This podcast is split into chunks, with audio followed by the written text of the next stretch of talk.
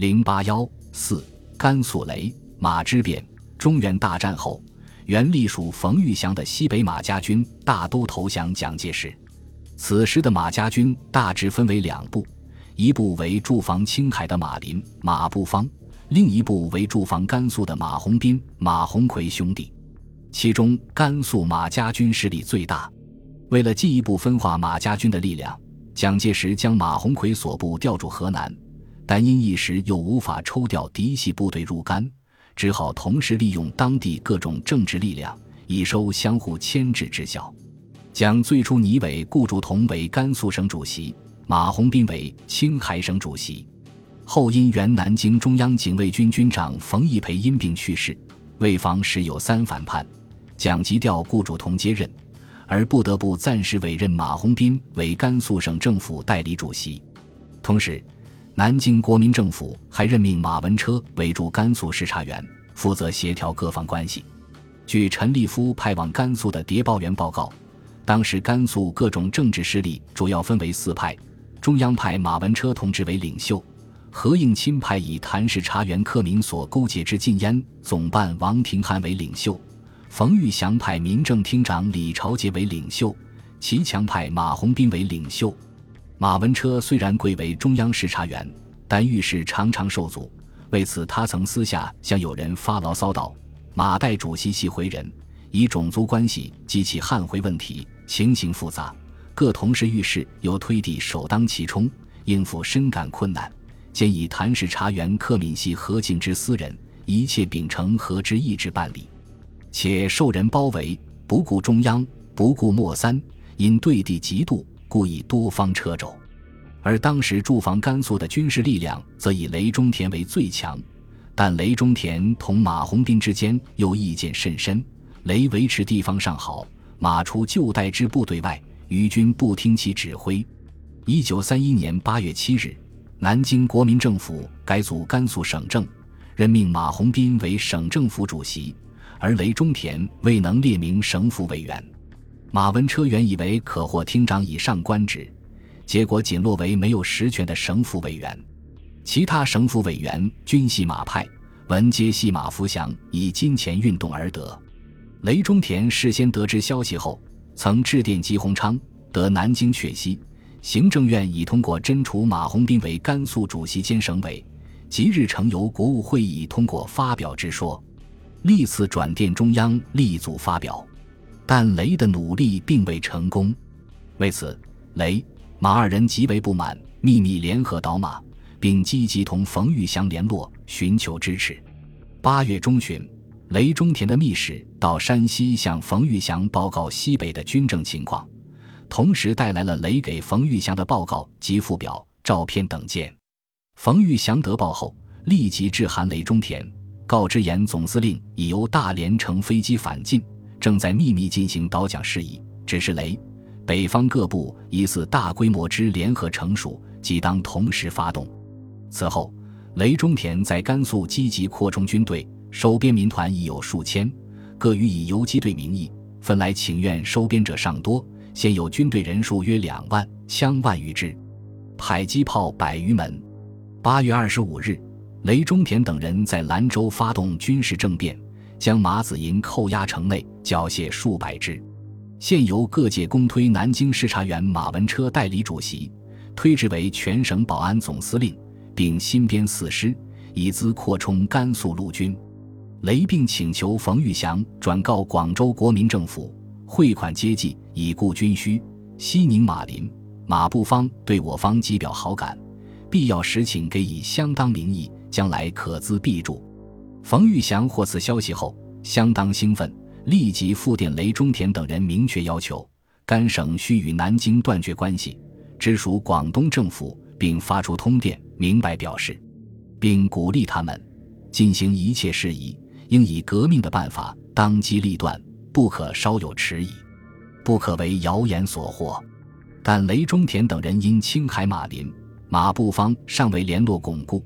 特致电冯玉祥表示，此时通电反蒋时机尚早，内地反蒋运动成熟后，请军作通电甘、清、宁，并甘、清、宁实力派加以民意，必皆欣然景从。与此同时，雷、马二人还分别致电南京中央，表示因马鸿宾勾结土匪，他们扣马是不得已而为之。冯玉祥无奈，只好接受现实，致函雷中田表示，如因环境关系，暂时不便向广东政府表示，暂缓亦可。雷中田、马文车虽然暂时夺取了甘肃政权，但二人并没有公开宣誓反蒋，这同他们的内外处境是有关的。此时甘肃内部经济万分缺乏，外部青海二马的态度尚不明朗。为了打破僵局，并进一步获得广东方面的财政支持，二人联名致电冯玉祥，转报广东国民政府，表示反蒋决心，并汇报今后到蒋计划。第一步肃清反动部队，统一甘肃；第二步宣布独立，拥护革命政府；第三步会合议师指导中原。同时，为适应环境而资联络起见，恳请广东国民政府任马林为青海省政府委员并代主席，马步芳为青海暂编第一师师长，以免观望。三天后，广东国民政府第二十一次国务会议议决。特任雷中田为国民革命军甘肃驻军总司令，马步芳为国民革命军甘肃陆军第五师师长。越方并请冯玉祥转告雷马，想谢困难，请求接济等情，业经转国府。至于省府个人选，仍请给予雷马两同志征定事之，以便转达国府任命。冯玉祥对雷马等人的财政要求。也尽其所能予以援助。为此，马文车复电表示感谢，称远蒙接济军需，全陇军民弥不敢待。当蒋介石获知此事后，深感甘肃事颇难处置。这其中主要原因是还掺杂着另一股势力，时任陕西省政府主席的杨虎城想染指甘肃省政。最初，蒋介石任命马鸿宾为甘肃省政府主席时。即派人转告马文车，此事陕方绝未闻之，且主治者系含对陕作用，因此蒋对马文车的举动极为愤慨。马氏实不知大体，只想做官，见之可恶。八月三十日，蒋电马文车严重警告道：“速将马主席恢复自由，行使职权，否则目无法纪，反抗中央，罪不容赦。”而杨虎城得知甘肃事变后，却想乘蒋力所不及之时控制甘省。九月二日，杨主动致电于右任，表示邓宝山此次省亲来陕，恰值甘变发生，为是责人，可谓适逢其会。一在西北方面久负勿忘，且因地方关系与甘肃各军多有渊源，诚意拟由中央与宝山以相当名义。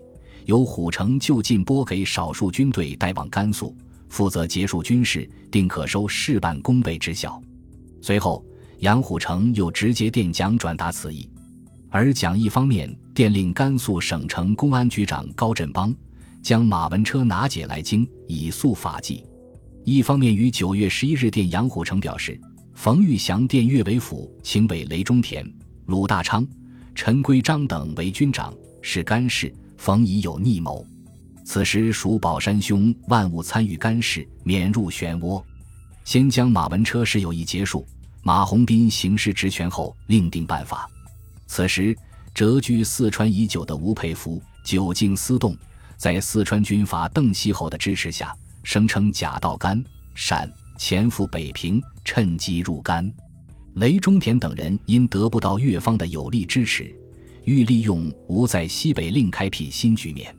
当时甘肃军政界盛传吴将去华北与张学良、冯玉祥、阎锡山联合反蒋，由吴担任元帅。雷中田借此借口，一面致电冯玉祥表示，此间对吴迷信过深，故此来各方军表欢迎。如我部即表示反对，恐数日内急生战事，急盼军座前辈两师早日开干。比作后援，一面致电吴培孚，表示欢迎来兰州调解甘、清、宁三省纠纷。吴佩孚入兰州后，立即反客为主，先下令释放了马鸿宾，继之公开打出反蒋的旗号。吴佩孚入甘，更加速了甘肃政治的混乱状态。青海马林为救马鸿宾，也出兵甘肃。马鸿宾获释后，即投入马林军中。其弟马鸿逵则多次致电蒋介石，请求回师甘肃平叛。而马鸿逵的父亲马福祥则在南京暗中指使，企图重握甘肃省政，使西北马家军连成一片。对此，陕西杨虎城极为不安，特电驻南京代表胡一民。对马云亭活动，鸿逵赴宁夏事请注意；而四川邓锡侯因同省内其他军阀常年内争，也想借此次事件获得陇南地盘，壮大自己的力量。蒋介石在反复权衡各派力量后，最终只好利用杨虎城来归附甘肃，以达到不使一方势力独大、各派相互牵制的作用。为此，邵力子受蒋之命，曾电询杨虎城。此时中央无兵可派，因探寻凶处，能否派一师前往？如兄能亲自一行，尤妙。十月十八日，蒋更直接电令杨虎城，这即训令孙师长魏如率部赴甘。杨虎城所部孙魏如师入甘后，杨即明确向蒋介石提出条件：吴子玉此次至甘案中滥发司令、师长等名目，又据探报吴与川军勾结。居心叵测，隔等情，且雷中田亦善增师长数人，助长声势。孙师长未如此次奉命入甘，若不肯加名义，诚恐组织进行，可否赐予甘肃宣抚使名义，彼得奉命西上早定甘局？杨虎城的话虽说的冠冕堂皇，但实际目的是向四位如宣为甘肃之命发表后，即行序请中央以魏如为甘主席。孙蔚如率部入甘后，军事进展极为顺利。为了获得甘省主席一职，杨虎城又亲赴南京同蒋介石商甘政治问题。但蒋并不愿看到杨虎城的势力做大，又不愿西北马家军连成一片，故任命邵力子为甘肃省政府主席。对此，孙很失望，拟辞去甘肃宣慰使一职。而杨虎城则急电孙蔚如表示。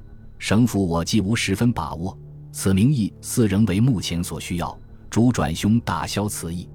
在杨看来，邵力子终究是一文人，少主干政后依然要依靠孙的军队，并提醒孙，此时应防止引染指干政。雷中田、马文车的军事行动最终以失败告终，而西北政局经过一番重组之后，又暂时恢复到平衡状态。